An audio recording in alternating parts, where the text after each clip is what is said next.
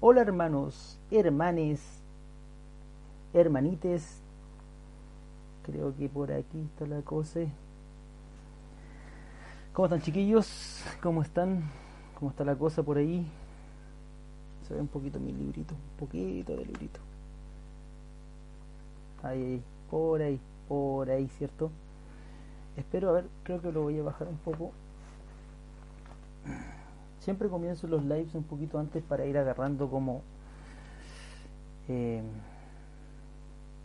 práctica en esta en este ejercicio virtual Hola hermano Yesid, buenas noches, ¿cómo está?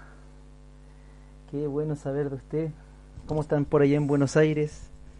Sé que han sido un poco más eh, estrictos con todo este tema de la pandemia por allá. Algo que es bastante, como que te cuidan más parece allá en, Buenos Aires, eso corto la luz. Uy, uy, No he podido ir al peluquero y creo que no voy a poder ir en muy buen tiempo en unos momentos, ya cuando sean las 22 horas, vamos a hacer iré, haré una pequeña exposición sobre este tema que aunque no parezca importante ni contingente, es esencial para el latinoamericano. Así que vamos a esperar. Hermano Yesid, si quiere decirme algo por ahora, aquí estamos. ah, ahora estoy tomando tecito verde es el mejor reemplazo del café, porque café ya no queda, no queda en ninguna parte. Y bueno, mientras se unen más personas, siempre comienzo antes algunas eh, noticias del día.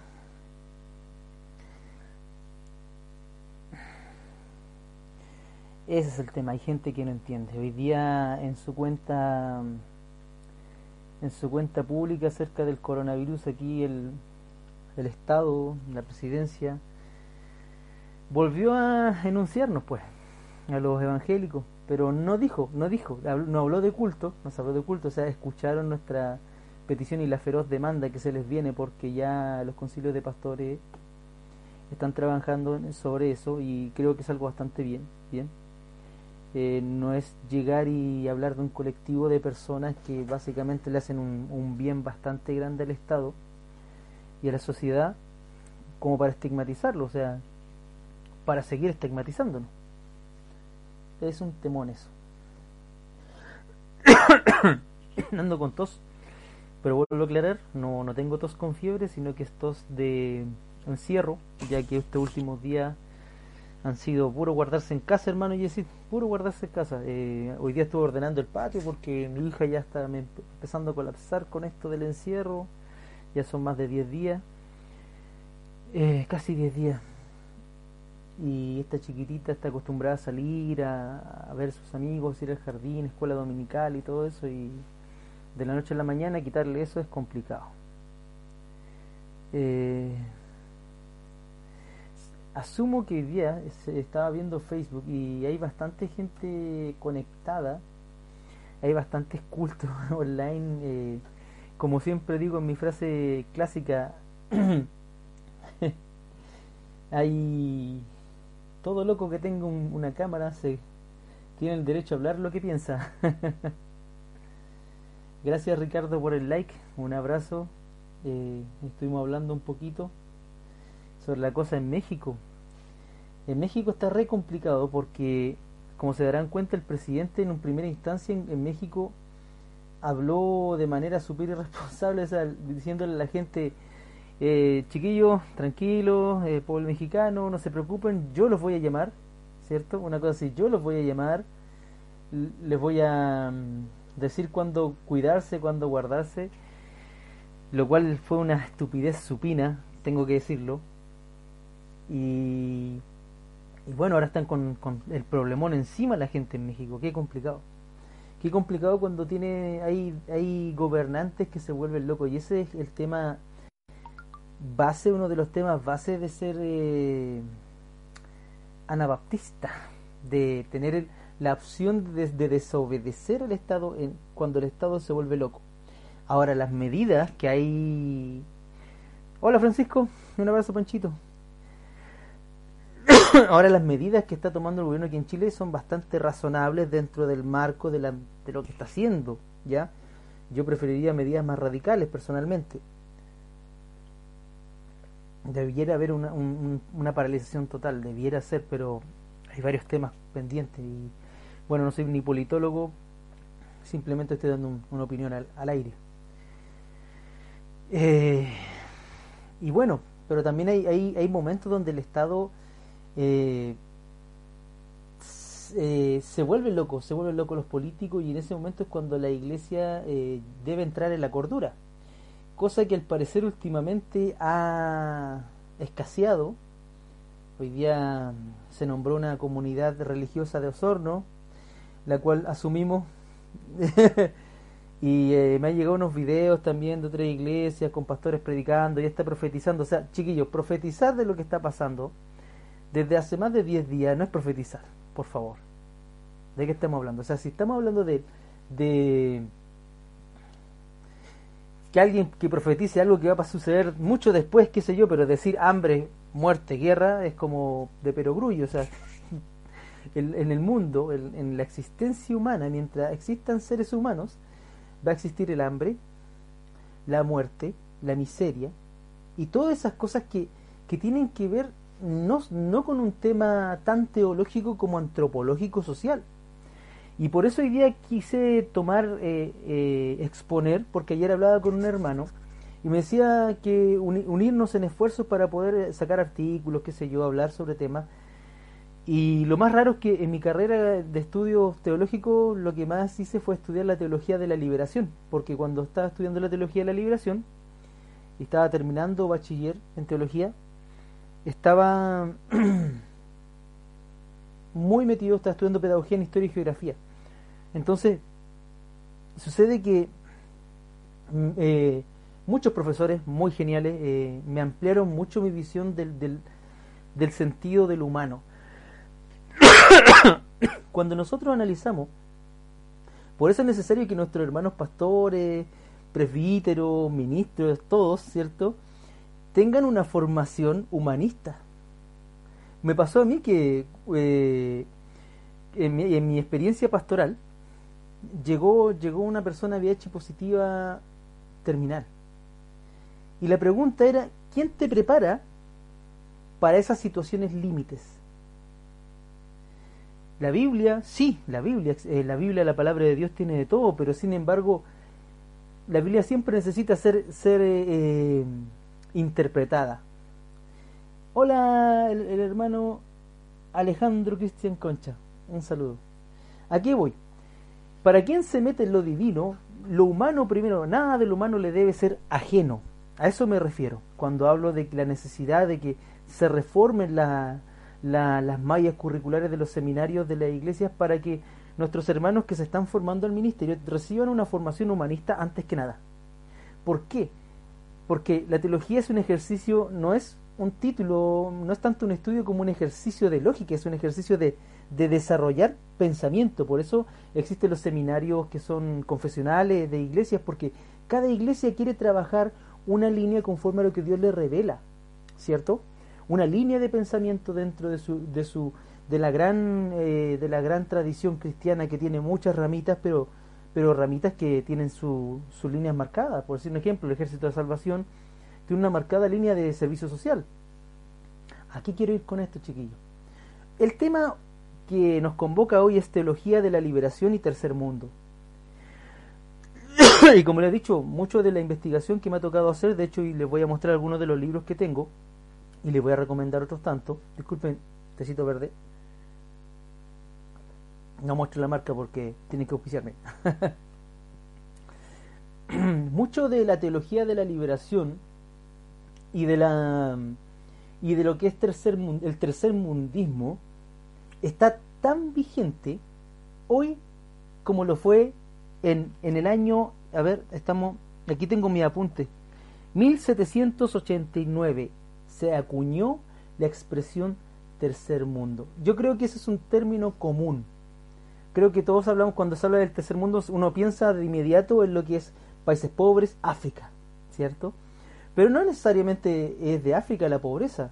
La pobreza o el empobrecimiento tiene que ver con muchos factores y factores que son humanos, de gobiernos, de sistemas económicos, que tienen que ver con eh, incluso contextos históricos, con visiones. Entonces, quiero expresar lo importante que es estudiar las ciencias sociales para, para ampliar nuestro conocimiento y nuestra mirada, el discernimiento, que es un ejercicio, es un don que se ejercita para poder hacerlo de manera más efectiva, ejercerlo de manera más efectiva y eficiente. El problema es que cuando tú no tienes un aparato para discernir, suceden cosas como lo que está sucediendo. Hacer más cultos, desobedecer en lo que es lógico obedecer, que es decir, guardarse, no tanto por amor a, uno mismo, que eso es el, el, primer amor que puede tener cualquier ser humano, no cristiano, no estoy hablando de la esfera de lo cristiano, aquí hablo un poco entre ciencias sociales y más teología, pero espero que me entiendan. La lógica, hermanos, el don de la cachativa, tan importante. El tercer mundo es un concepto que se viene acuñando a partir de 1789 y que es eh, acuñada por Alfred Sauvy, ya en imitación a lo que se le llamaba antiguamente el tercer estado, que antiguamente los estados estaban eh, estaban eh, estratificados, estado, estratos, en tres estados, el, lo alto, lo medio y el bajo. Estadios, ¿cierto? El último, la última área del Estado dentro de esta estratificación era la gente. ¿Ya?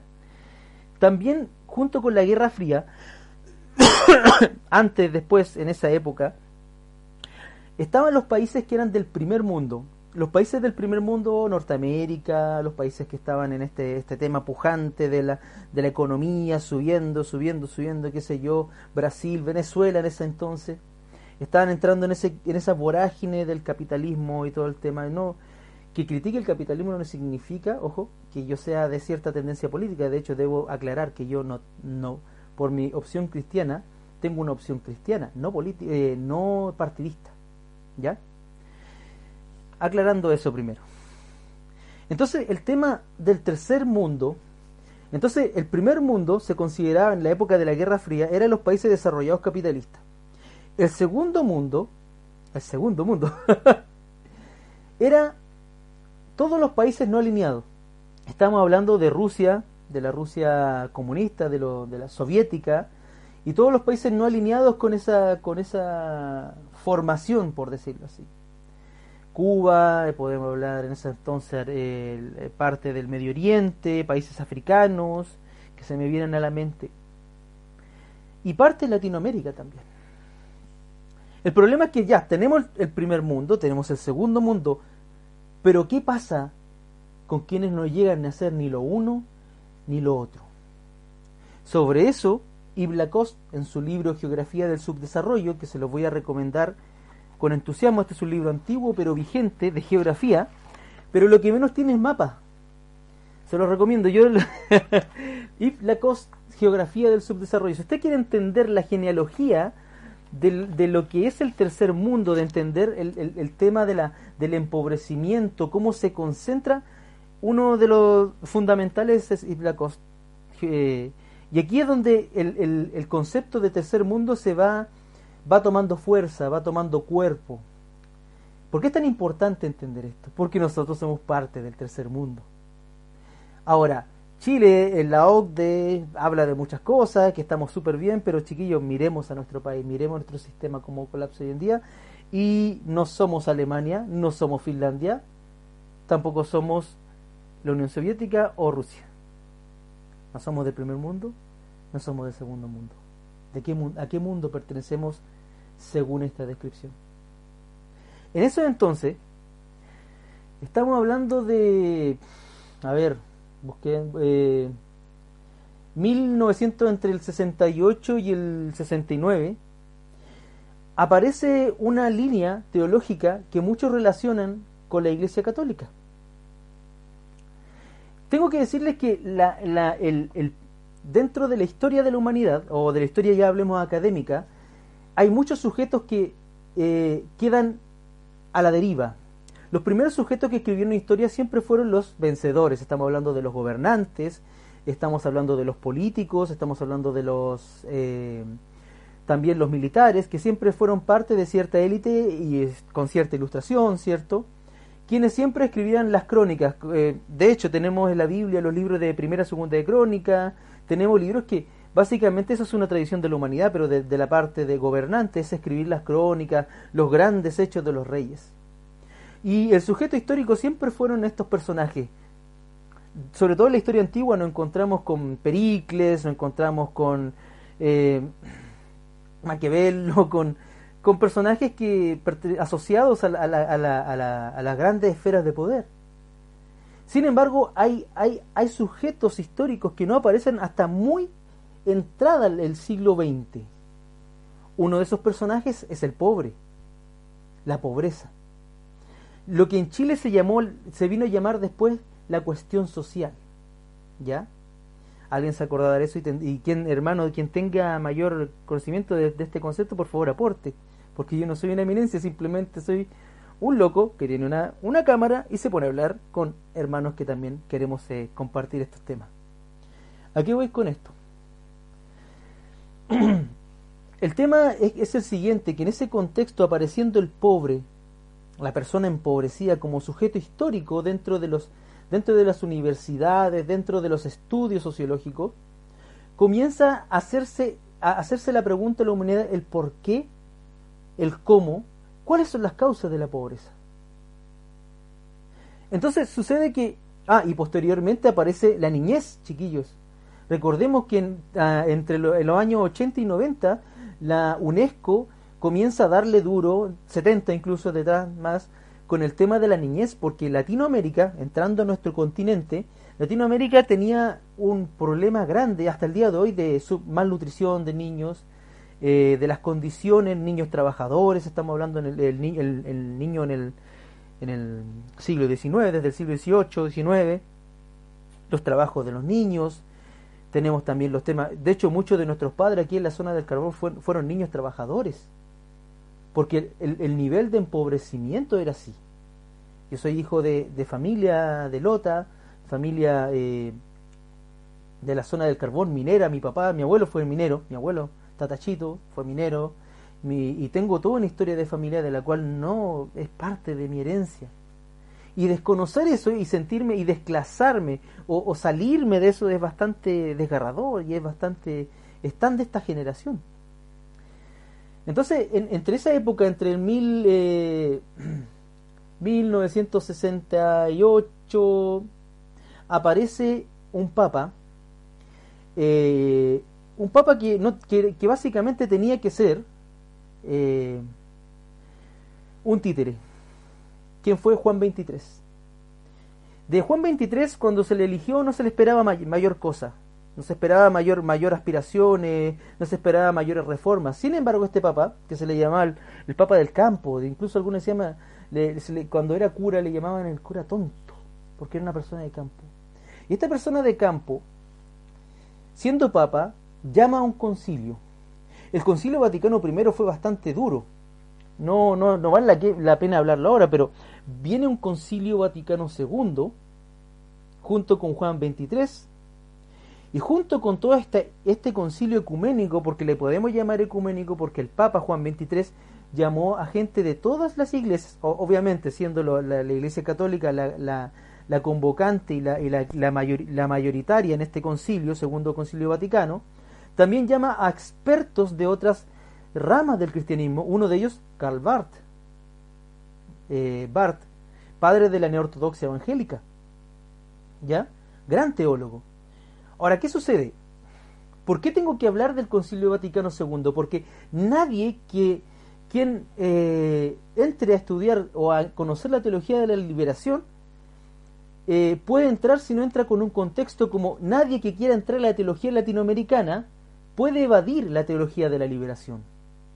Incluso, bueno, no quiero adelantar, pero eh, tenemos autores evangélicos que están muy influenciados y de hecho hay evangélicos sobre todo un pastor presbiteriano, un ex pastor presbiteriano, que es uno de los padres de la teología de la liberación, pero ha sido totalmente invisibilizado en este lado del continente. A raíz del impulso que, y las reformas que da el Concilio Vaticano II, por ejemplo, los curas antes eh, del, en el Concilio Vaticano I, desde Trento, estaban dando, daban la misa en latín y de espalda al pueblo. Entonces la gente no entendía nada, yo creo que todos nuestros abuelitos, de hecho mi abuela era católica, entonces no nunca entendió la misa, entonces iba a comer la hostia y a escuchar un par de cosas y se creía lo que se creía. Entonces, junto con Juan 23, la misa se hace de cara al pueblo, entendiendo que el pueblo, eh, dentro del pueblo de Dios habita Dios, porque eh, hay un cuando tú haces la liturgia frente al pueblo de Dios, estás dando una señal, está todo es simbólico y todo da un mensaje. El púlpito da un mensaje.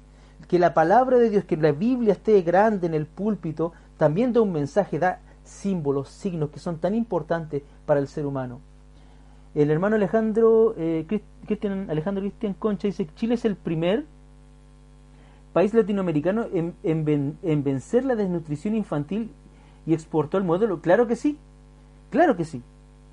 Eh, la reforma radical es un claro ejemplo. Ellos, eh, Luis Patricio Parso dice, en ellos vemos algo así como los defensores de los pobres. En nuestro país el pentecostalismo en toda su diversidad, especialmente las históricas, cumplieron ese rol social y misional visibilizando a los pobres y despreciados de nuestra sociedad. Es eso, y a eso quiero ir, pero espérenme, espérenme un poquito, chiquillos, porque ese es el tema. Porque la teología de la liberación, aunque tiene una raigambre católica, es parte de lo que hacemos, es parte de lo que vivimos los, latinoamericanos y sobre todo el pentecostalismo, eh, la zona del carbón antiguamente, un ejemplo, la iglesia wesleyana, la iglesia wesleyana era parte de la iglesia, era una iglesia metodista que se dividió de la iglesia metodista no por el tema tanto carismático, sino por un tema político. De hecho, los primeros obispos pastores de la iglesia de la misión wesleyana eran comunistas y participaban, o por lo menos eran socialistas y participaban en todas las manifestaciones y marchas del pueblo. Imagínate, pastores en las marchas, Dios santo, ¿qué herejía estoy hablando? El tema es el siguiente, Junto con el Concilio Vaticano II también vuelve la Biblia a manos del pueblo de Dios, ¿cierto? dentro de la Iglesia Católica, para nosotros los evangélicos es algo que la Biblia es parte, está en nosotros, ¿cierto? En nuestra cultura. Aparece junto con esto la conferencia de Medellín en Colombia, en 1968, ¿cierto? Que, que, donde se acuña el segundo término importante, donde los sacerdotes, curas, en ese entonces obispos, hablan de la opción por los pobres. Es decir, la opción preferencial por los pobres, impulsado por este gran concilio, por esta gran reforma del concilio vaticano, que, que ojo, cuando vino, murió Juan XXIII y vino, vino Juan Pablo II, Juan Pablo II cortó el avance de, de ese concilio. Y lo veremos más adelante. ¿Ya? El tema es el siguiente, aquí voy. es que desde aquí se comienza a leer que Dios en su palabra, que eh, Dios en su palabra y Jesucristo tiene una opción preferente por los pobres. Y si tú te das cuenta, por los pobres y excluidos de la sociedad. Y te das cuenta, Jesucristo lo vemos en esa acción. No lo ves en los palacios, no lo ves eh, en las, en las grandes sinagogas ni en el templo dando grandes conferencias. Simplemente ves a Jesucristo caminando con un grupo de don nadie juntándose con los dos nadie y despreciado con gente de mala reputación, entonces podemos ver en Jesucristo una opción preferencial.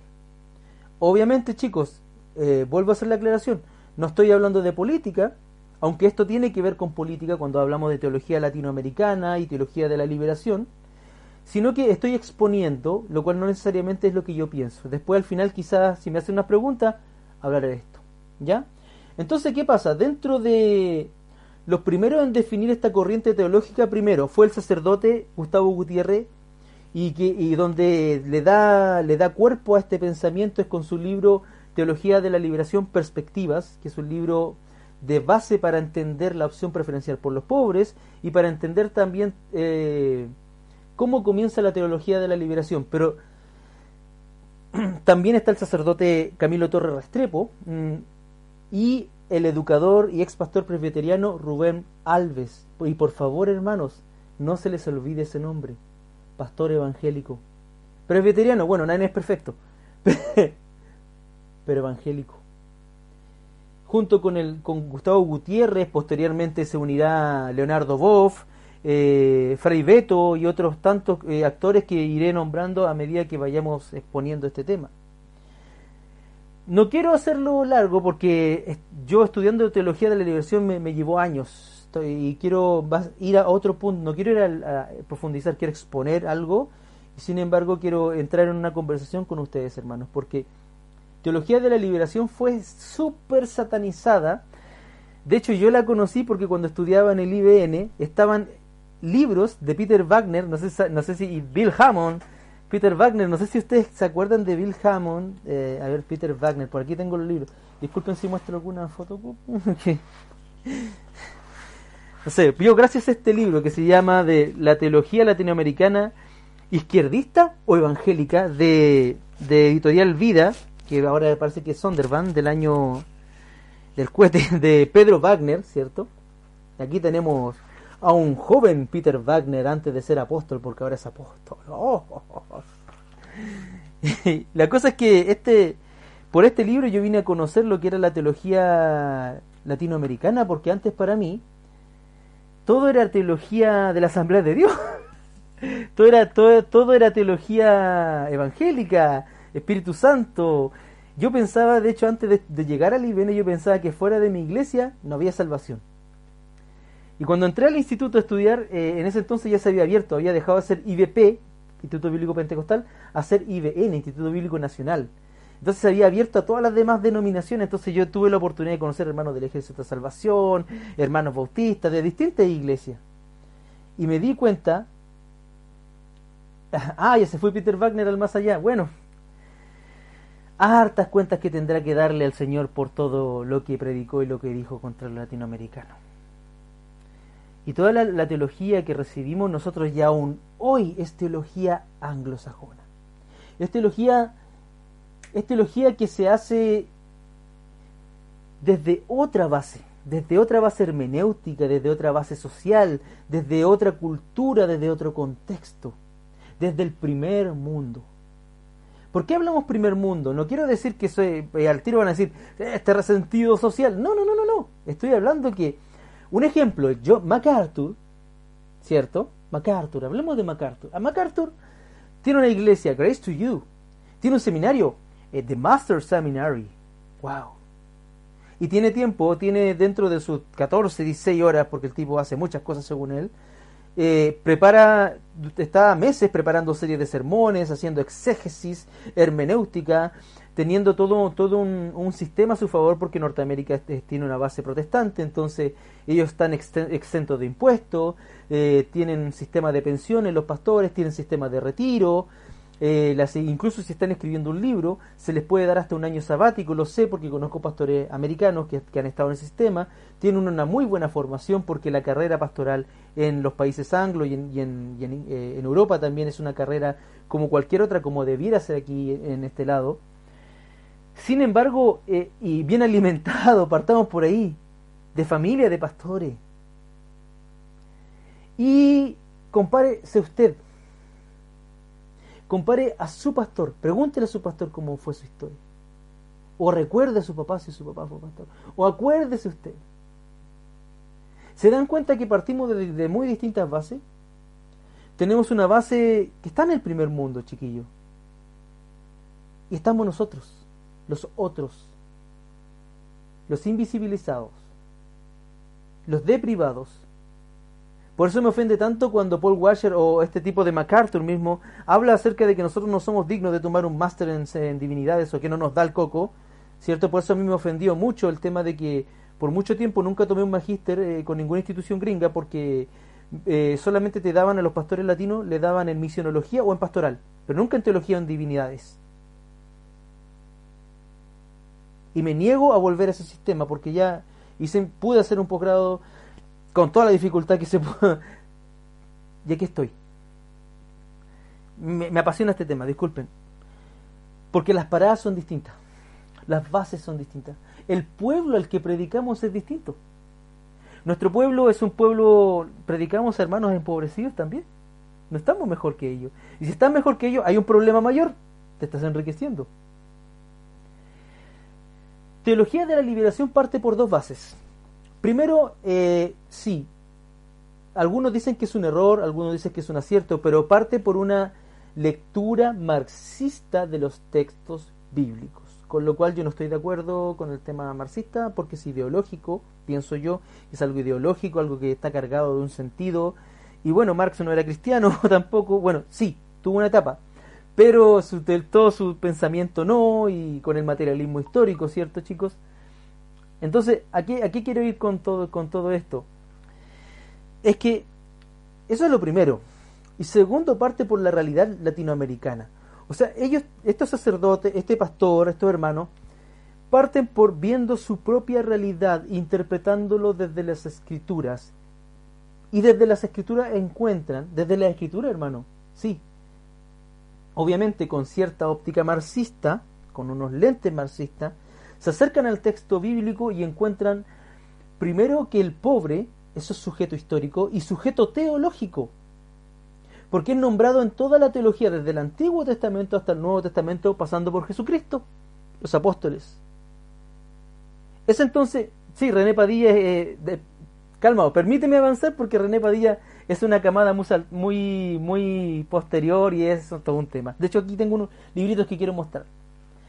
Entonces, eh, bueno, aquí dice, MacArthur es una raza bien especial de reformados, dicen que no es reformado por ser dispensacionalista, ah, es Ah. Bueno, volviendo al tema. volviendo al tema. Eh, bueno, entonces tenemos una realidad. Entonces, dentro de la lectura bíblica, con una óptica marxista, encuentran varias verdades. Primero, que el pobre es un sujeto histórico, un sujeto de, amor de Dios. Es el sujeto del amor preferente de Dios, el desposeído, el desclasado, el que está fuera de, la, de la luz principal de las sociedades es sujeto del amor preferente de Dios. Aunque todos son sujetos del amor de Dios, eh, claro, dice el hermano Enoch, dice, claro, Marx fue hijo eh, de, pastor, claro, y se decepcionó porque su papá no vivía lo que predicaba, y ese es un problema, hermano, eso es el dramón de los hijos de pastores. Y eso es un tema de, un tema de investigación y estudio bien amplio. Y bueno, gracias a este libro de Teología de la Liberación, donde estos tipos me decían, de hecho tengo las notas de Pablo Hoff, porque este lo leyó Pablo Hoff, eh, le hace una apología y yo estudiando la apología me di cuenta que había una opción latinoamericana, porque a mí me hacía, me llamaba la atención personalmente que ninguno de los autores, te estoy hablando del año, año 2005, ninguno de los autores que estaba comenzando a leer hablaban desde mi realidad. Ninguno nombraba el hambre, ninguno hablaba de la miseria. Sin embargo, cuando me encuentro con Teología de la Liberación, aparece, el, como venía diciendo, aparece el pobre como, una, como, un, como un sujeto preferente del amor de Dios y el excluido o excluida. Aparece también de que la voluntad de Dios es la liberación del hombre. Y si tú te das cuenta, los relatos de liberación, las historias, la, la palabra de Dios está, están constantes desde el Éxodo y toma como base el Éxodo de Egipto, donde Dios llama a un pueblo, llama a un pueblo de la esclavitud a la libertad en un proceso que según la óptica marxista es revolucionario, pero desde, la, desde mi óptica cristiana es liberador. Porque la voluntad de Dios, desde mi perspectiva, es que es liberarnos, liberarnos del pecado, liberarnos de la muerte, liberarnos de la atadura, liberarnos de, de tantas cosas que entre las sociedades y el demonio nos tienen atados. Y sí, creo en esas cosas. Entonces, el tema es ese. Aparecen estas cosas. Y se le da desde la teología de la liberación, se le da esa, esa óptica, esa, ese énfasis a la lectura bíblica.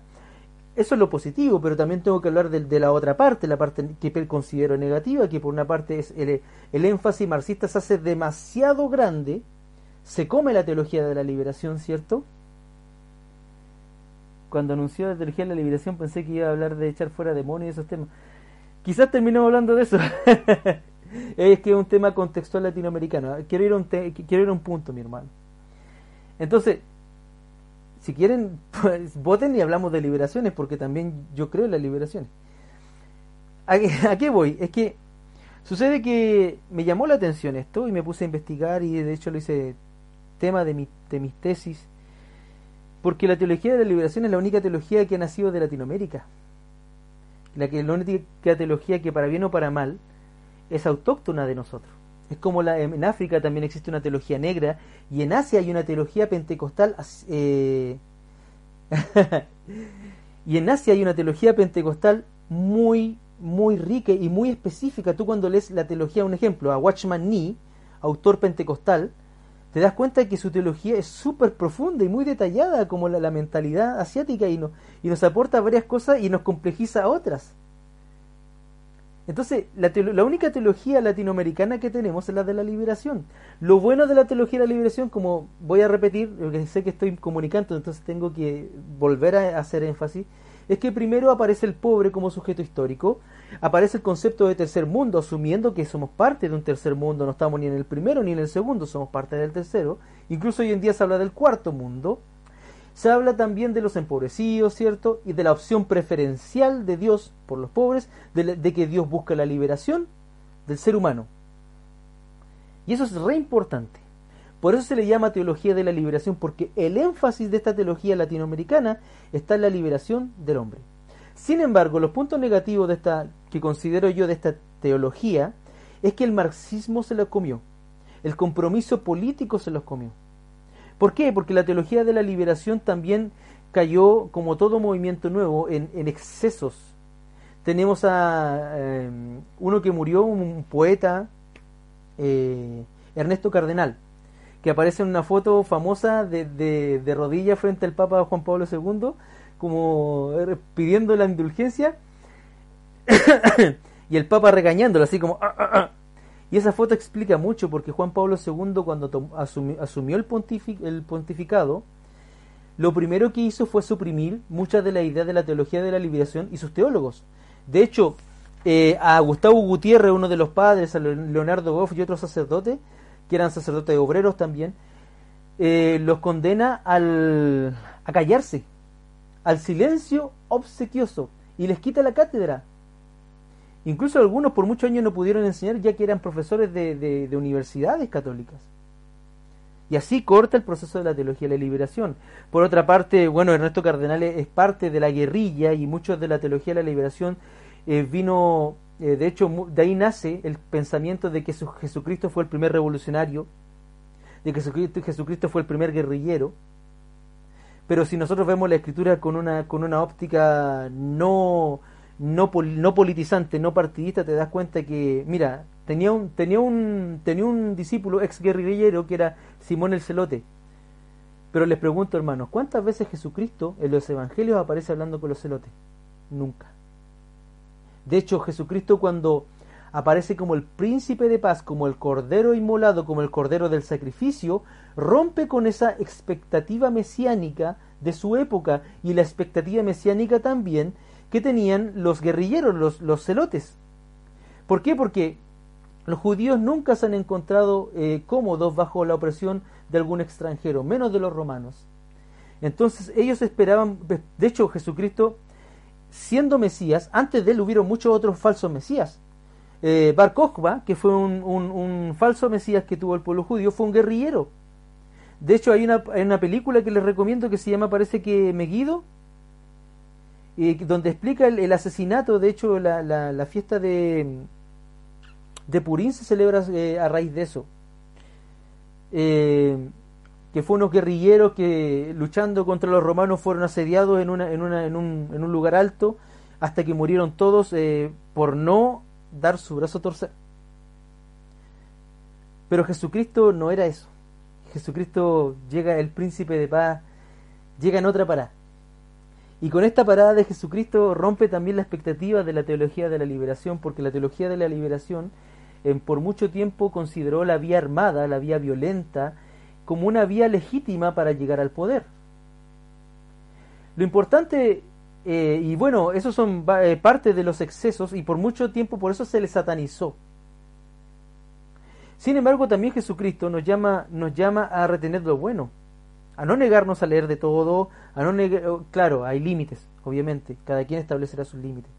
Pero sin embargo, lo importante es entender que con todos los errores que tiene la teología de la liberación desde este, de esta parte de nuestra, de, nuestra, de esta parte del cerco, hay cosas que no podemos negar. realidades y verdades que no podemos negar. Por eso era importante para mí hablar de con ustedes porque primero hay que reconocer, chiquillos, si usted está pensando que su ministerio es como el de MacArthur, va a ser imposible, porque usted no es MacArthur, porque usted no vive en Norteamérica. Porque usted no vive en un país que es eh, tampoco como lo pasa en algunos países de Europa, que el diezmo es legal y obligatorio para la iglesia reformada. Porque usted no va a pasar seguramente por una universidad a estudiar para ser pastor. Porque su congregación muchas veces no va a poder sostener su ministerio y usted tendrá que trabajar. No somos MacArthur, no somos Washer, somos del tercer mundo. Lo importante, más allá de la teología de la liberación, es que hay una necesidad de hacer teología desde Latinoamérica. Hay una necesidad de que nosotros saquemos nuestra voz, de que nuestras predicaciones sean registradas, de que nuestros pastores, de lo que pensaron nuestros pastores, sea registrado. Y eso es un bien que ha tenido últimamente el movimiento pentecostal, porque hoy en día eh, tenemos predicaciones del, obispo Umaña, eh, predicaciones de Hoover, incluso lo que escribió Hoover, para poder estudiarlo y beber de lo que pasó en ese entonces y poder también ir construyendo nuestra propia eh, teología.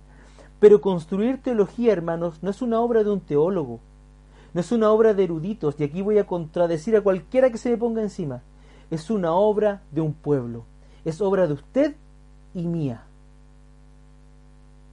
Es obra suya a, raíz de lo que está pasando, a raíz de lo que el Señor nos da en la palabra, nos ilumina en la palabra, poder hacer algo con esto, poder escribirlo, poder registrarlo y legitimarlo y decir que lo que pensamos, nuestra manera de ser cristiano, nuestra forma de culto, nuestra liturgia es tan válida como la que se hace en, el, en, Westminster o la que se hace en el Vaticano.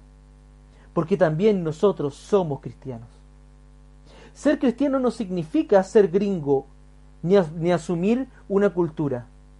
De hecho, para eso les voy a recomendar un libro que se llama Misión sin Conquista de Editorial Kairos, que habla de la historia de unos misioneros menonitas que fueron al Chaco, paraguayo, a evangelizar y a traducir la Biblia en los idiomas de las lenguas nativas de estos pueblos.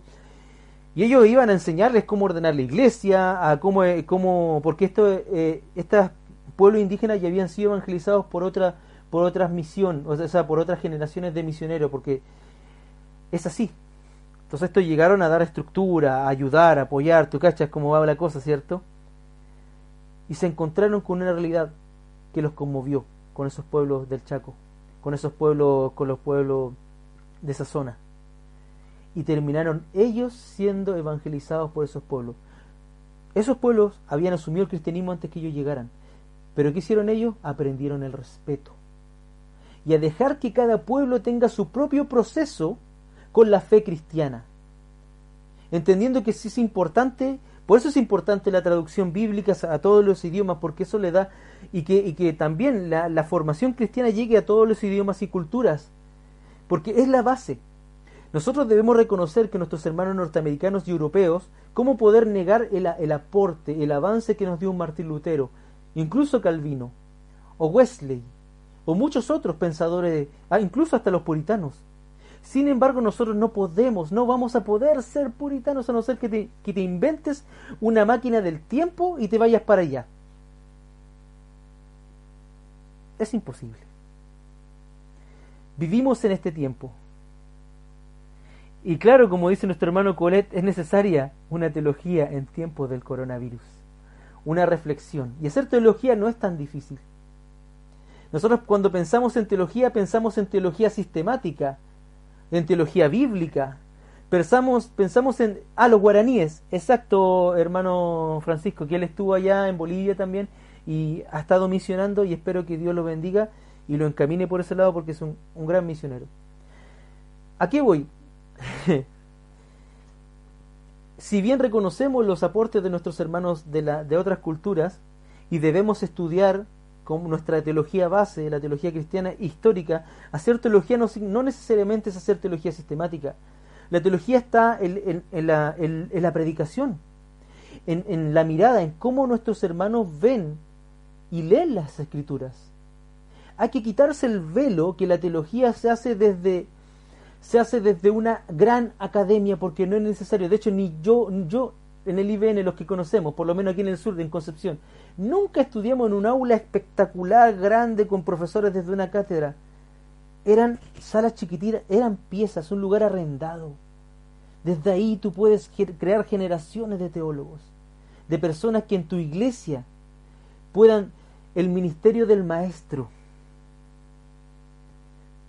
que puedan ser formadas y que puedan formar a otros.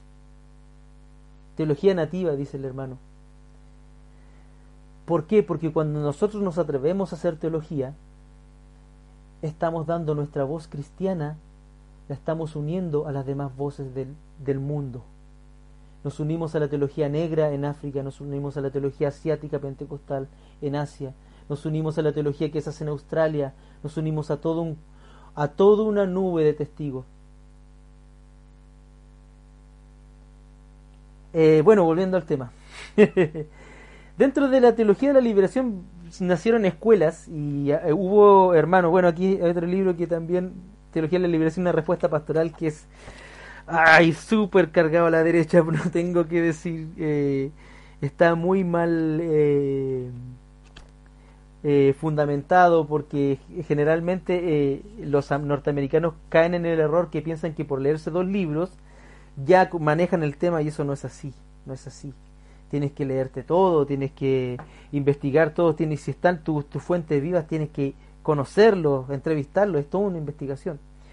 Y bueno, hubo, una escuela, por decir aquí, yo tengo un, libro de Mortimer Arias, Salvación y Liberación, de la editorial La Aurora de Buenos Aires. Este libro andaba votado por ahí. Eh, de hecho lo estaban regalando, me acuerdo.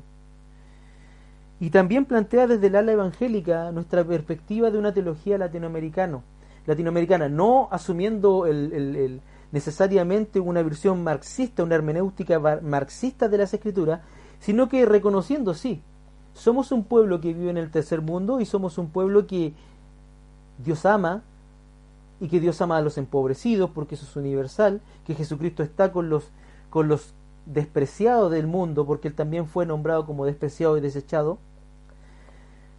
Y hay, una, hay toda una escuela evangélica de, de pensadores. Mortimer Arias, este libro difícil se encuentra, ¿cierto? ¿Soy yo o tiene arte interferencia Quizás tenga interferencia porque eh, Facebook está horrible. El que les voy a... Eh, está también René Padilla, y aquí digo, René Padilla, está Fundación Kairos, que tiene toda una pero ellos van aún hacia el lado de la misión integral, lo cual es más evangélico porque no, no, abandonan nuestra hermenéutica, no abandonan de nuestra tradición, sino que contextualizan. De hecho, creo que antes se llamaba misión contextual.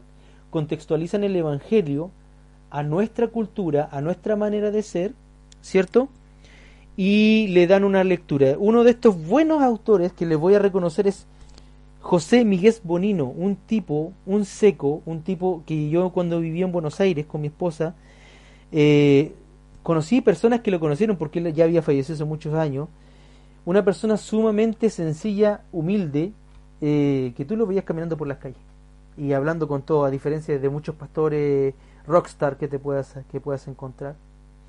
Un espacio para ser hombres, es necesario, vuelvo a decir lo que dije en el comienzo, volver a, entender que la Biblia, la palabra de Dios, es palabra de Dios en lenguaje humano.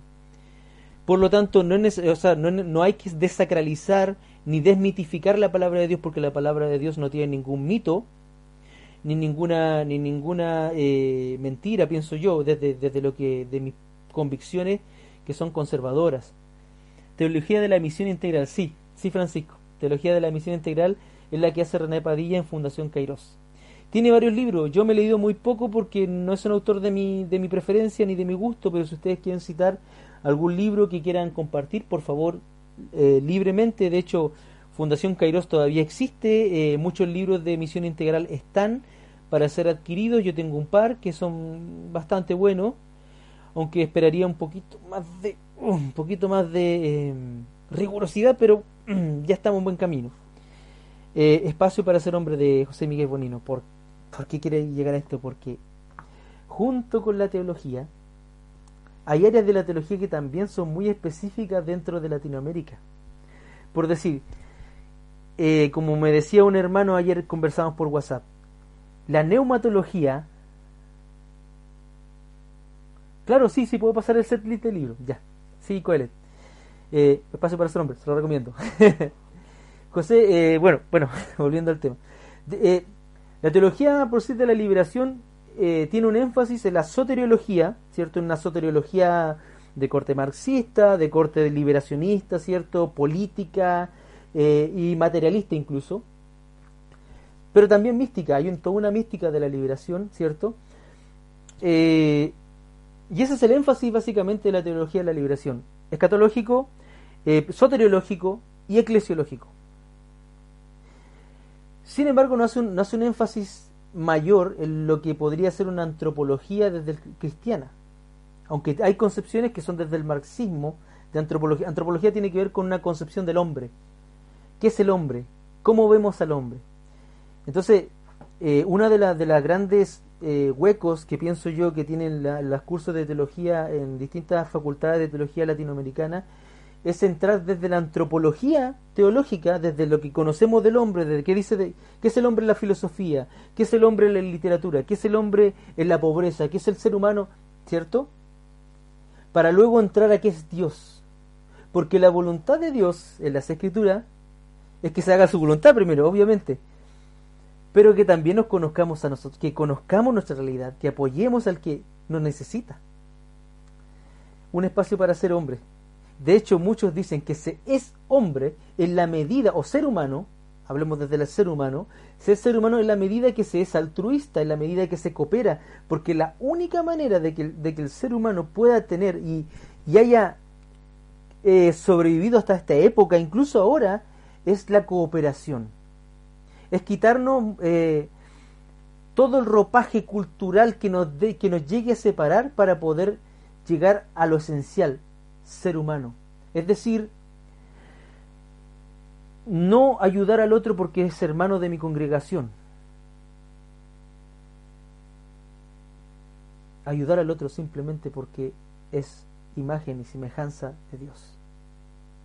Todos son mis semejantes en la medida que son imagen y semejanza de Dios. Incluso MacArthur.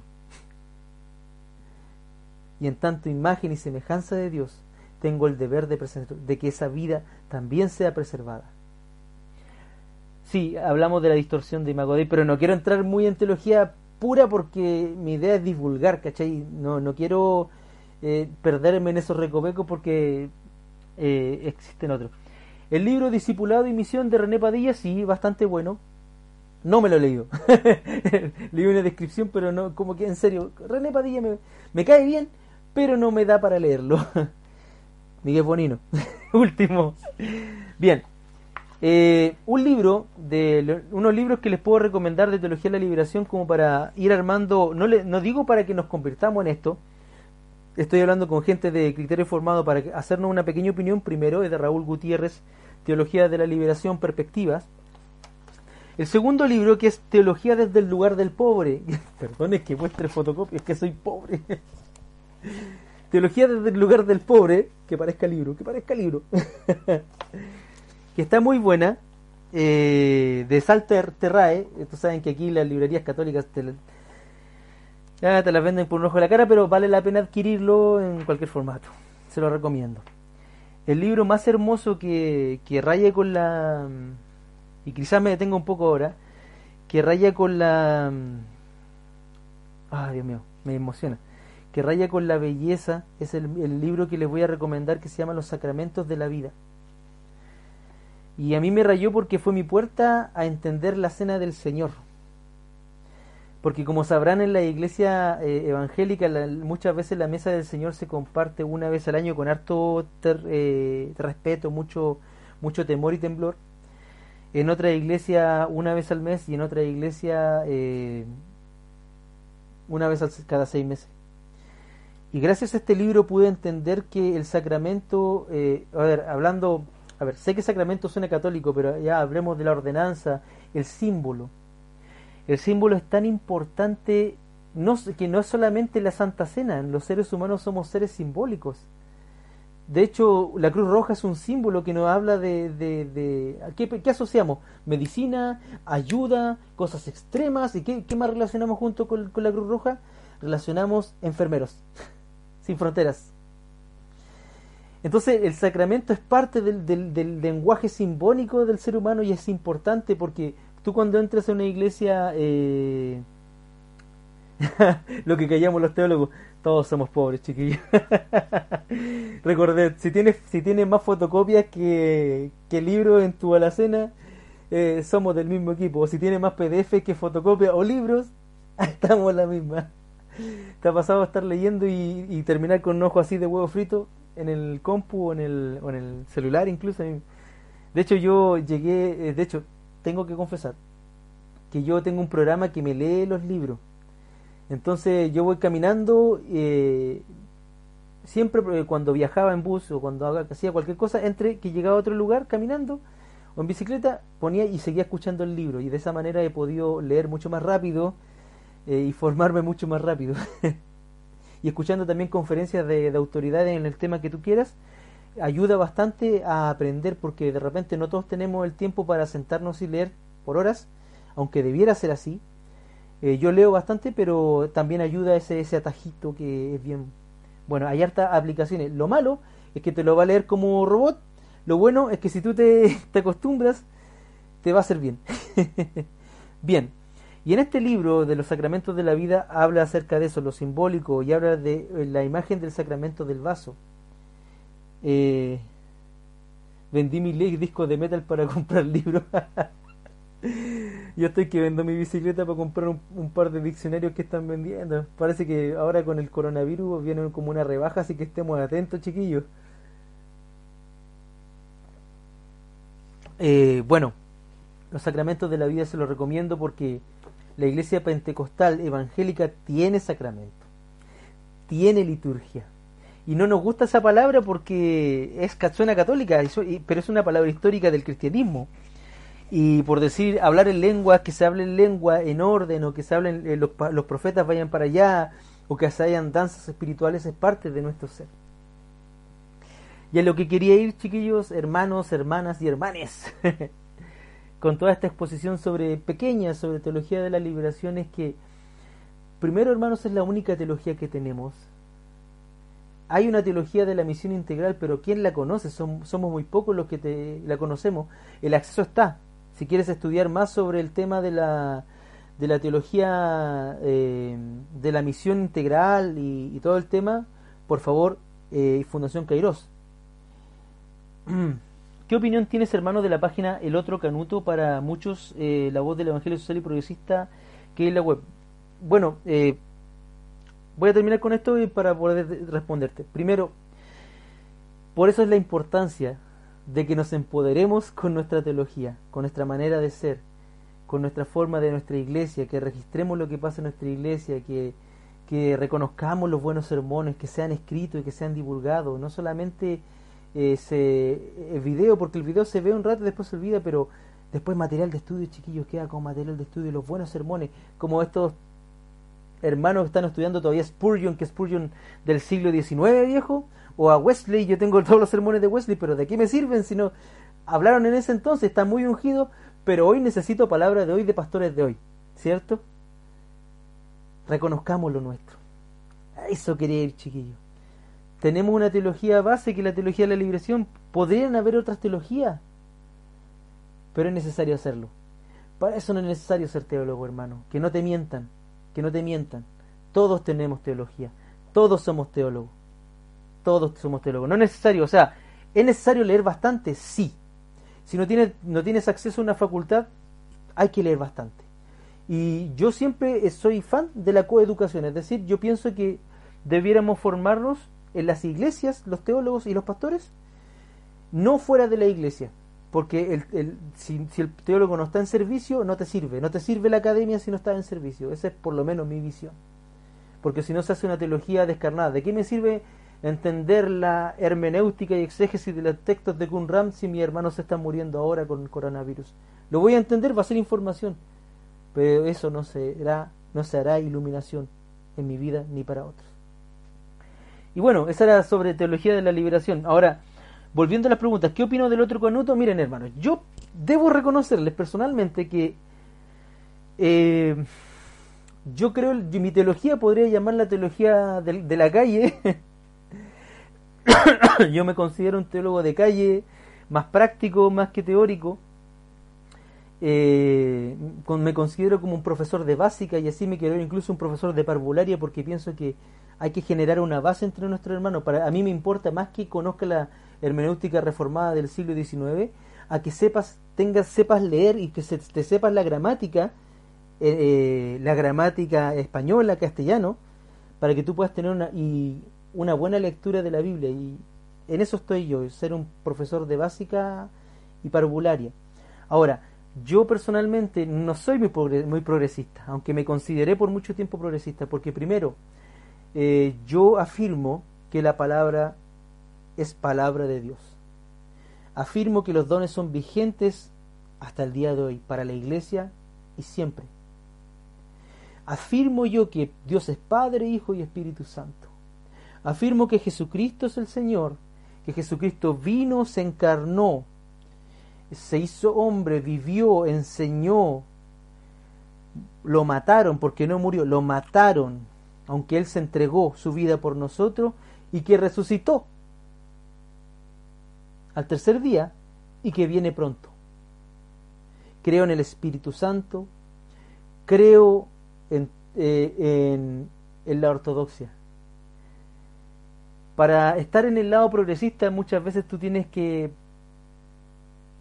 desplazarte de esa convicción de fe para tomar los textos desde una posición más cientificista, desde otro paradigma. Y eso a mí me cuesta, ver a las escrituras como si fueran palabra de hombre.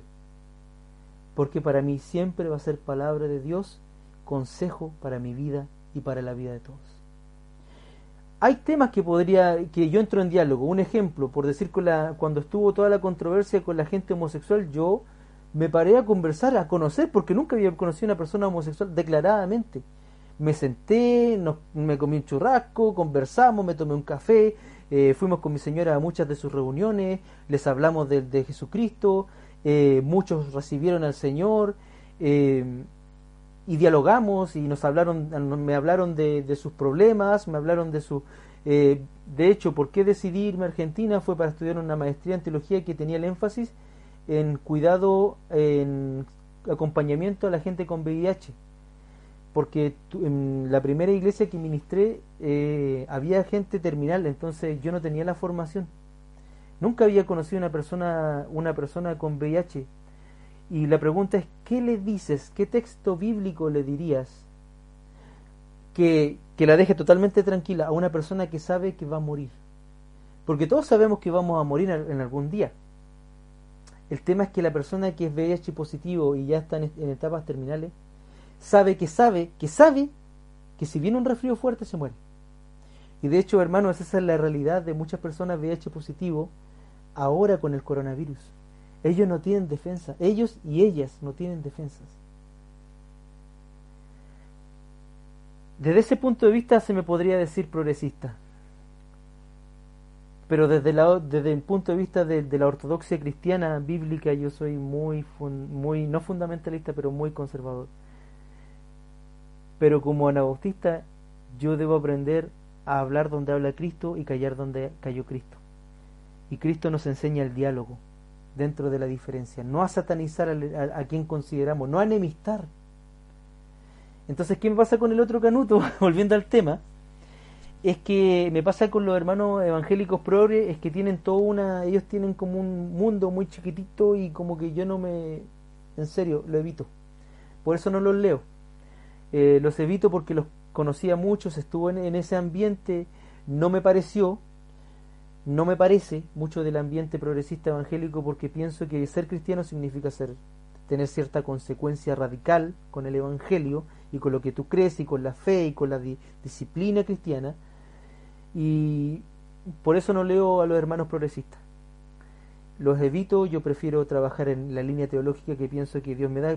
creo en el diálogo, por eso les digo hermano, creo en que hay que dialogar con todas las posturas porque el deber de nuestra generación es dialogar y, y, explicar, no actualizar, explicar el Evangelio a esta generación. Y si tú no estás en diálogo con esta generación, no vas a poder, no vas a poder explicarles el Evangelio que es eterno, que es que no tiene fecha de caducidad, a la próxima ni a la subsiguiente. Entonces cortarás el hilo. ¿Qué es lo que pasa con muchas iglesias el día de hoy que se quedaron con, un, con lo que ellos eran, nunca entraron en diálogo, se cerraron? Un ejemplo, eh, cuando también con la controversia del aborto, yo no soy eh, no soy pro aborto, pero tampoco soy pro vida. ¿A qué me refiero que no soy pro vida? Porque yo pienso, yo soy pro vida radical. ¿Por qué? Porque tú dices que las mujeres tienen que, en el tema ético, que las mujeres tienen que tener todos los hijos. Está bien, está bien. Como tú quieras. O el derecho a abortar, está bien, como tú quieras. Tu cuerpo, tu pecado, tu infierno. infierno me refiero a lo que te pasa, porque no, es terrible cuando una mujer aborta y lo sé de primeras fuentes porque me ha tocado eh, acompañar esos procesos. Lo que pasa después, hermano.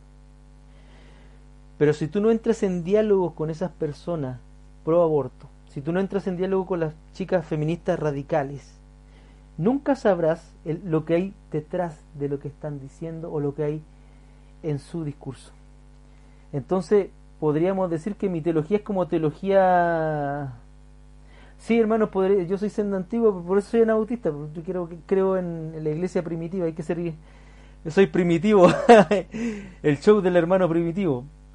A ver, Luis Patricio Concha dice, muchos eruditos criticaron mucho al segmento académico de la teología liberal, quizás sea por eso que existe esa reticencia en el mundo pentecostal. Huber lo dijo, mire, lo que se llamó teología liberal fue toda una escuela en Alemania, en, Europa. Y esa teología liberal eh, podríamos decir que se inicia, si usted sabe más que yo, por favor, eh, corríjame, eh, se inicia con este tema de la desmitología, la, la, búsqueda, la, búsqueda, perdón, perdón, la primera búsqueda del Jesús histórico. Y con la primera búsqueda del Jesús histórico estamos asumiendo que en esa búsqueda se buscó, eh, tautológico, se buscaba encontrar un Cristo eh, más humano y menos eh, eh, espiritual y menos, menos mitológico, según ellos.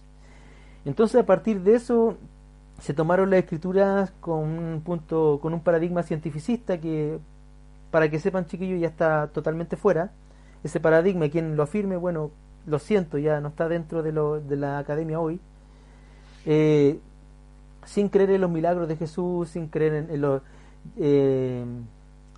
habiendo evidencia, porque también, eh, bueno, ese es otro tema que hablaremos en otro segmento acerca de cómo se compone la Biblia, qué hay detrás de eso y por qué yo defiendo, aún así, mi posición conservadora. si estuvo cerca de la escuela de Frankfurt, es liberal, exacto, es liberal. Entonces, ¿qué pasó, chiquillo? Antes de la Segunda Guerra Mundial, en la, antes de la incluso en la Primera Guerra Mundial, la teología liberal tuvo todo un, auge en, la academia, incluso en Harvard, Yale, en la Harvard, para que ustedes sepan, comenzó como un seminario protestante evangélico, que, y después fue empleando su malla curricular a otras carreras, que eso fue otro tema. ¿Qué pasó? que después de la Segunda Guerra Mundial, esa teología liberal, entre la Primera y Segunda Guerra Mundial, se demostró como ineficaz, como lo que pasa ahora. Porque frente a problemas existenciales y espirituales, la respuesta cientificista de un Jesús eh, humano, 100% humano, como lo ve la escuela liberal, lo veía y lo ve, no, no da respuestas a un mundo sufriente y dolido como es el de hoy. Porque el Evangelio no es racional y no puede ser reducido a términos racionales, aunque los apologistas de manera súper eh, eminente también eh, dan defensa del Evangelio. Y se nos llama también a dar defensa de, lo que hemos creído, a presentar defensa. Pero, eh, ¿qué pasó? Esa teología hizo más mal que bien. Y de hecho hubo muchas denominaciones, después se dividieron.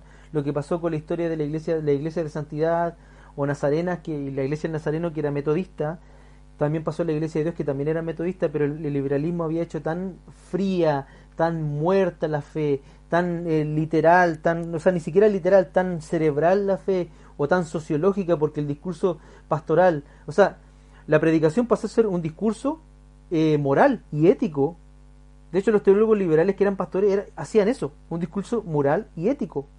Y la espiritualidad totalmente fuera. Y de hecho hay muchos libros que hablan sobre eso. ¿Qué pasó? Que después de estos grandes desastres, como está pasando ahora, chiquillos, ese tipo de teología no da respuestas, no da esperanza. Porque si tú te alejas de, que Jesucristo, Hijo de Dios, eh, 100% Dios y 100% hombres, deja de que Jesucristo no resucitó, dejas de ser cristiano automáticamente. Porque quien deja de afirmar esas verdades esenciales ha abandonado la fe cristiana. Y no hay otro. Es parte de mis convicciones. Entonces, si bien yo tengo mis convicciones bien eh, fundamentadas y no son racionales, lo siento, no son racionales, o sea, si tú me vienes a... son bíblicas y si la Biblia me dice algo, yo le creo la Biblia, la palabra de Dios. Claro, leo griego, voy a pasar por el griego, voy a pasar por eh, ver las fuentes, pero va a seguir siendo la misma verdad, chiquillo, porque le vuelvo a decir lo que siempre digo, la Biblia en griego, en hebreo, Antiguo Testamento, eh, o arameo también, traducida también como lo que tenemos ahora, tiene todo lo esencial para la salvación y la vida cristiana. Y es todo lo que a mí como creyente me interesa. Y a usted como creyente también.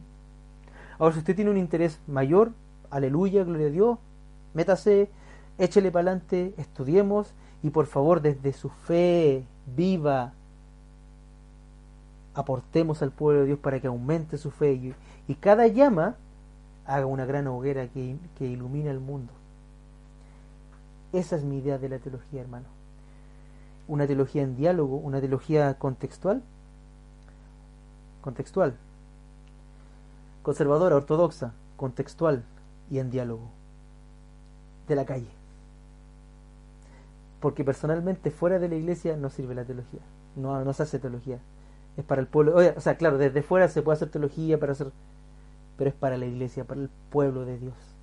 Es, del, es patrimonio del pueblo de Dios.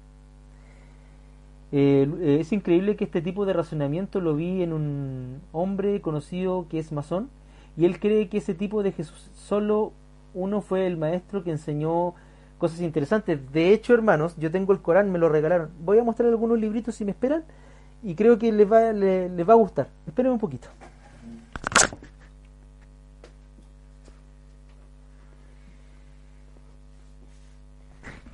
Que no se, que no se vea esto como si estuviera ufanándome de los pocos libros que tengo.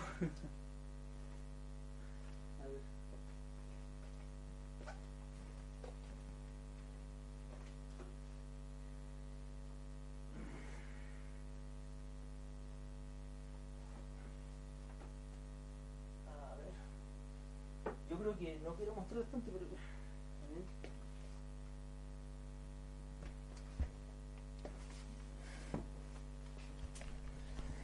Ya, ya chiquillos, lo que pasa es que, miren, les cuento. Yo en mi vida he tenido tiempos de bonanza y tiempos de escasez. Eh, yo cuando trabajaba en maquinaria pesada, porque opero maquinaria pesada de base y antes de eso eh, trabajé haciendo aseo por, por harto años, eh, tenía mejores sueldos que ahora como profe. Qué raro. Entonces en los tiempos de bonanza cuando va bien, primero ahorro porque yo no tengo deuda, no, no me caso con ningún crédito, nada he decidido con mi esposa vivir de esa manera, de manera sencilla. Entonces todo lo que tenemos es que hemos juntado platita para poder adquirirlo, ¿ya? Entonces desde ese punto de vista es más lento adquirir cosas, se vive más pobre, pero chiquillo se vive más feliz. En serio, pucha que se vive feliz porque cuando ves a la gente, por si mi jefe me, me, me, obligara a hacer algo que vaya en contra del Evangelio, tendiendo tu ahorro o buscando otro trabajo, bueno, no voy a ir en contra de lo que me dice Jesucristo y me da la tranquilidad porque no estoy tan casado con las casas y con crédito, crédito. Bueno, volviendo al tema. Entonces, claro, un Jesús eh, histórico, un Jesús desmitologizado, te da como, como consecuencia un maestro moral, lo que dicen algunos autores como un genio moral. Ah, de verde. Disculpen chicos. Bien. Entonces se habla de Jesús desde este, esta postura. Claro, los masones también lo hablan como un maestro ascendido, de hecho, la nueva era. Y hay una secta que es bien poderosa en México y, de hecho se llama la Gnosis o la nueva Gnosis. Y esos compadres eh, meten en el mismo saco a Jesucristo, con Krishna, con Buda y cualquier otro que se le ocurre que, que diga algo más o menos coherente. Ahí está, el mismo saco. Y dicen que es como avatares, y eso es otro tema. Un día de esto podríamos hablar del gnosticismo. Este Corán me lo regalaron en el Centro Islámico de Buenos Aires. Y de hecho, eh, aquí en el Corán, que lo he leído, es porque es muy cortito, en serio, es muy, eh, eh, es muy cortito el Corán. De hecho, es, casi como el, Nuevo Testamento. ¿Ya? y no me hizo musulmán, sino que es bastante interesante. Ellos plantean a Jesús como un maestro, como un profeta. Pero eso no te hace cristiano. Te hace musulmán. Y bien, eh, no quiero alargarme más porque sé que... Hola hermano Cristian, Dios le bendiga grandemente, estamos listos para seguirle. que el Espíritu Santo le guíe. Gracias hermano, gracias, gracias a todos los que están viendo, los nueve hermanos eh, parroquianos que les digo yo. una bendición porque en serio eh, yo aprecio hacer estos videos porque uno lee, lee, lee, lee harto. Entonces, como estamos en confinamiento, no se puede hablar personalmente con otro hermano, ni hacer misión, eh, evangelizando así tan, tan libremente, si quieres ser responsable, a eso me refiero. Entonces, eh, este espacio lo aprecio, aprecio a cada uno que están aquí, hermanos, porque así compartimos. Y si tienen dudas, podemos compartir. De hecho, hay un hermano que le tengo que enviar un librito en PDF. y voy a terminar eh, recomendándole algunos libritos, ¿ya? Ah, siempre quiero terminar así como eh, me acuerdo del show de los libros, un programa de Chile de Antonio Scarmeta, un poeta eh, y ensayista que podríamos llamar este el show de los libros canutos. Bien, primero, en relación a nuestra escuela de teología latinoamericana o a los pensadores, porque no podemos hablar de una escuela propiamente tal, podemos hablar de pensadores. Siempre voy a recomendar al hermano Juan Stam, porque es una bendición, él es norteamericano, pero su corazón es latino porque toda su vida la vivió en Costa Rica junto con su esposa. Y miren, hace poco, antes de, en mis últimos tiempos de bonanza, pude adquirir con mucho esfuerzo este comentario que se lo voy a recomendar, hermano. Comentario bíblico contemporáneo. Bendito PDF. Amén. Amén, papá frito. Y este comentario, mira, dice aquí, el comentario más esperado, aunque usted lo verá como al revés, como lo veo yo en la, pantalla. Este comentario está escrito, es una iniciativa de, de varias eh, editoriales. Está Certeza Unida, Ediciones Cairo y Ediciones Lámpara y Puma. Que una Puma nunca había cachado, pero bueno, ahí está. Eh, les recomiendo comentario bíblico contemporáneo. ¿Por qué? Porque es un estudio de toda la Biblia desde Latinoamérica. De hecho, las cosas eh, rescatables de este comentario bíblico es que no eh, aparte de tener un gran equipo, de hecho aquí voy a darme el tiempito de, mencionando, no me están pagando nada por esto, si, simplemente chiquillos lo, lo, esto sí se puede ver. el abuelo Simpson. Miren, aquí está como editor general el hermano René Padilla, eh, Milton Acosta, Rosalí Veloz Belloso, eh, ella creo que es portugués, eh, Ian Darke, y hay varios autores. Está el hermano Samuel Escobar, quien le hace uno de los prólogos. Busquemos los autores. Veamos. Uf, y miren, una lista de autores latinoamericanos y de raigambre latinoamericanos, pero espectacular. Por decir aquí hay una hay varios chilenos, por decir aquí, aquí está Nelson Morales Fredes, quien eh, Chile Guatemala, quien habla de Corintios, Miriam Morales Berríos, que habla acerca de la prostitución. Y este comentario lo interesante es que habla, por nombrar a otro, y el hermano Juan Stam está eh, comentando el Apocalipsis, ¿cierto? Si entendí la referencia. y lo genial es que miren, chiquillos, aquí habla de la lectura popular de la Biblia, de la teología, y menciona la teología indígena, que también es una parte de nuestra teología. Creo que también, si mal no me acuerdo, también porque esto también me lo estoy leyendo, eh, leí, eh, menciona la teología de la liberación, pero sí, no como de, como, oh, gran teología, no, no, lo, no la menciona, no la menciona. Teología, lectura popular de la Biblia y teología indígena. Y miren, no solamente tiene la, el comentario que está muy bueno y está como en un idioma que lo podemos entender, sino que tiene preguntas de reflexión. Y chiquillo, y tiene, em, creo que también tiene bosquejo. Sí, tiene bosquejo, tiene introducción al libro eh, y tiene preguntas. ¿Saben qué? Y miren, para el pastor eh, y pastora o eh, ministro que esté, apóstol no, no lo reconocemos. para el ministro que esté ocupado, que tenga, como yo, ¿cachai? Que tenemos dos trabajos, un trabajo o dos trabajos, que tenemos que parar la olla, que algunos hacen teletrabajo y más encima administrar una iglesia, toda ayuda aporta.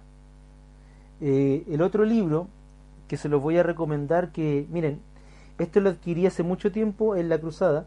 Ah, no me están, no me están auspiciando, así que no debería hablarlo que se llama Jesús a través de los ojos del Medio Oriente. Este también eh, no voy a nombrar es innombrable. se lo recomiendo. Esta autora es una autora, es un autor, Kenneth Bailey y Bailey es un autor, autora, creo que es autor. Bueno, es un erudito, pero desde el Medio Oriente. De hecho, eh, cuando hizo este comentario, estaba en diálogo con las tradiciones coptas y ortodoxas de, de, de Egipto, y desde ahí trae varias, eh, trae la lectura que se le da a la figura, al, ser, a Jesucristo desde las iglesias orientales. Y esto te da una mirada re interesante. De hecho está recomendado por Craig Kinner. ¿A quién le gusta Craig Kinner?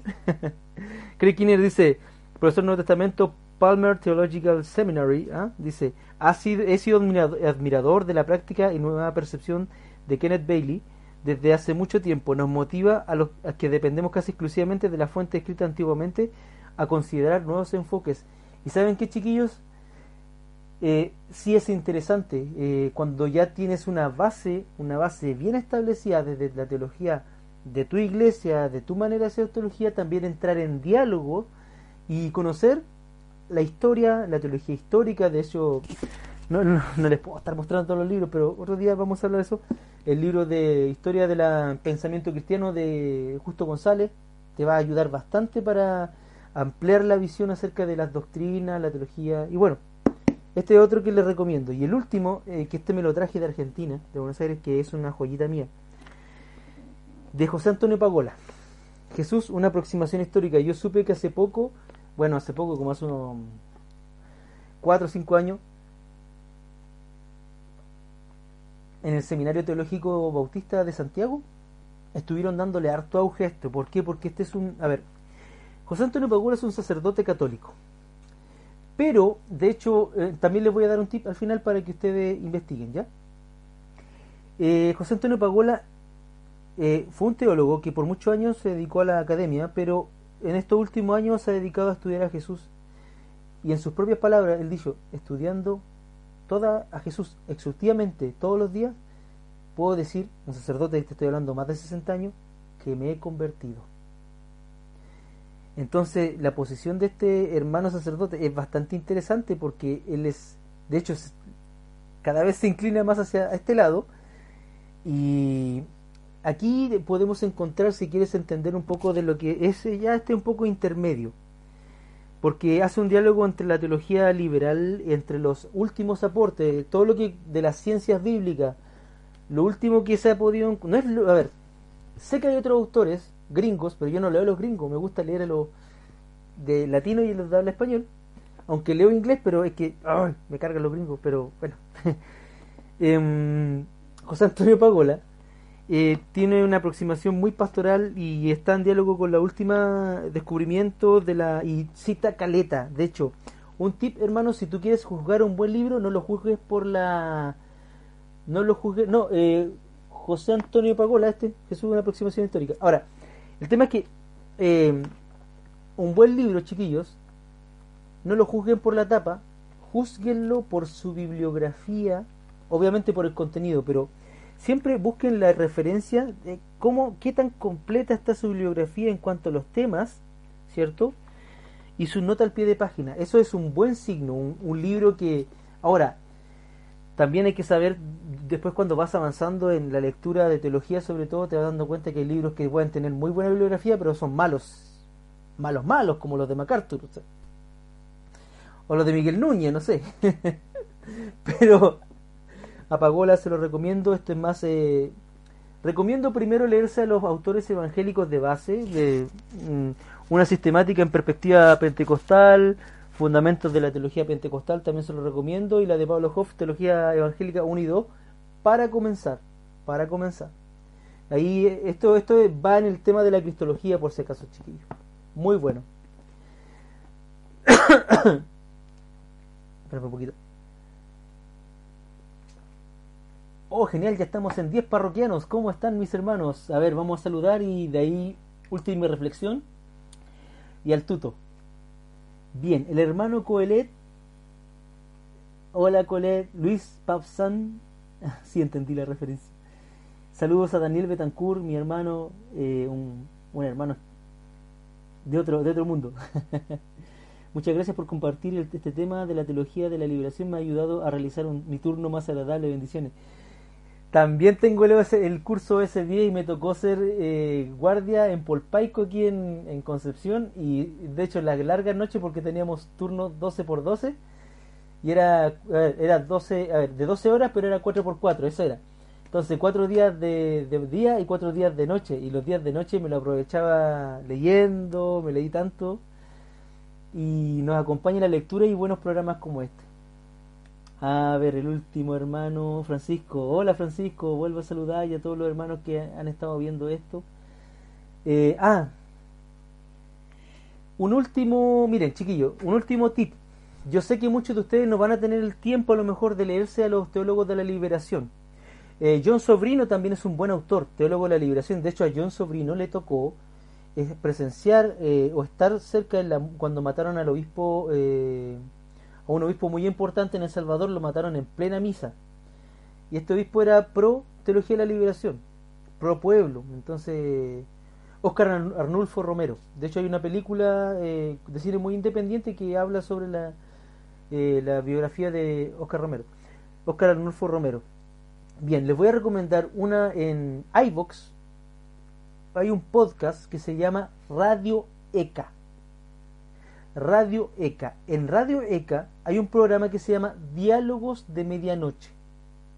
En ese programa Diálogos de, Medianoche citan, es un programa de las Islas Canarias de unos sacerdotes jesuitas. Sí, sí, tranquilo, tranquilo chiquillo.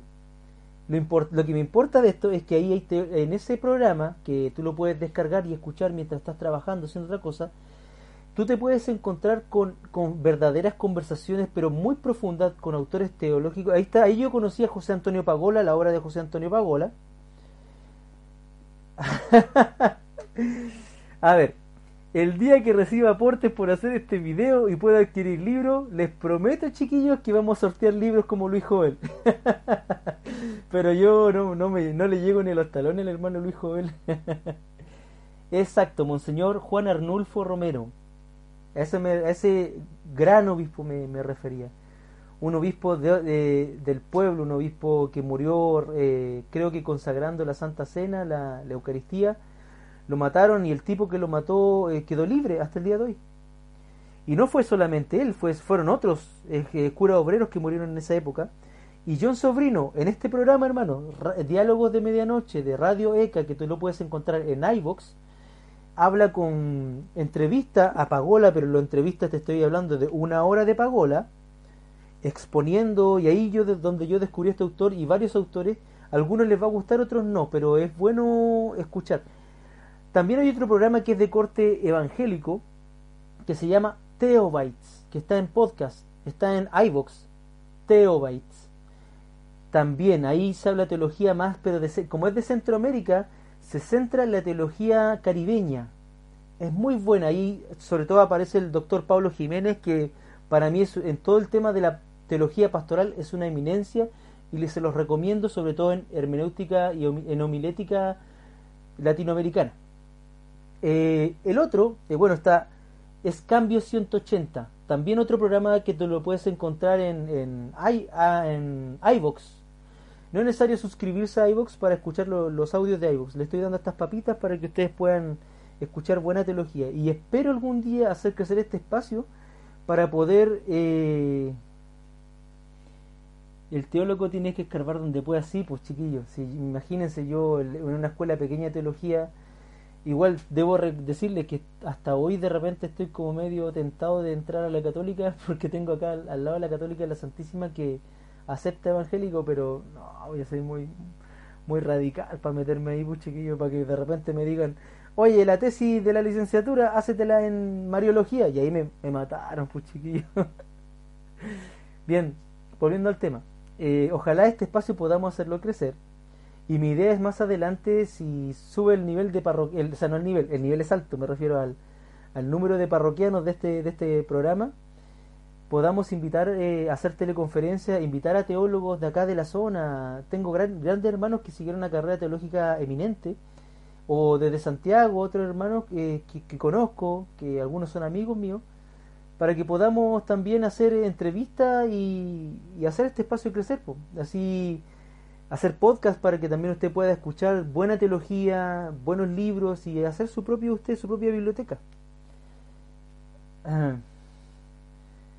Después de que termine esta sesión, deja la lista de los programas de audio. Ya, voy a intentarlo, chiquillos. Voy a intentarlo, ya, porque de ahí yo me meto y le voy a tratar de enviar los links por este por mi, por mi muro, voy a enviar los links de lo que les cité, ya lo voy a hacer, lo voy a hacer. Y eso chiquillos, eh, agradecerle a todos ustedes la concurrencia, queridos parroquianos, eh, ojalá oremos para que esto, lo que está pasando, bueno, sea de bendición y cuando, en serio chiquillos, tiene mi palabra, nosotros los cristianos no podemos eh, jurar, no juramos, pero sí, apenas termine esto, me van a ver predicando en las calles, chiquillos. Es necesario, hagámoslo. Prediquemos las calles, volvamos a las calles, tomemos todos los espacios y que el nombre del Señor sea, sea ensalzado. Eso, eh, los quiero y espero verlos en otro programa, creo que lo haré día por medio para que nos entretengamos, comentando distintos temas y recomendando más cosillas, ¿ya? Eh, quizás este lo pase a mi, este programa es que ya lo voy a pasar seguramente a audio en mi cuenta de Spotify en Pente Podcast. Usted lo va a poder encontrar en audio y lo va a poder escuchar mientras, mientras pase. Así, queridos parroquianos, los eh, dejo. El hermano Yesid, estilo de vida, interacción social, el desarrollo humano, iglesia y el desarrollo humano en América Latina. Gracias por darme temas también, recomiéndenme temas, recomiéndenme temas. Ah, ya, último del último eh, Cualquier cosa que me quieran decir, eh, yo siempre estoy viendo ese, ese, mm, ese Gmail para que ustedes puedan enviarme, si quieren enviarme material o alguna cosita, y ahí estoy, y esto también. Eh, ah, sí, hay un hermano que se llama Jairo Alfredo Roa, que es un teólogo eh, que es cubano, que estuvo estudiando en ICEDET. No alcancé a conocerlo porque cuando yo llegué se había ido, o como que se iba yendo cuando estaba en Buenos Aires pero tengo buena referencia de este hermano. Ya, eso. Con eso terminamos. Dios me lo rebendiga y adelante.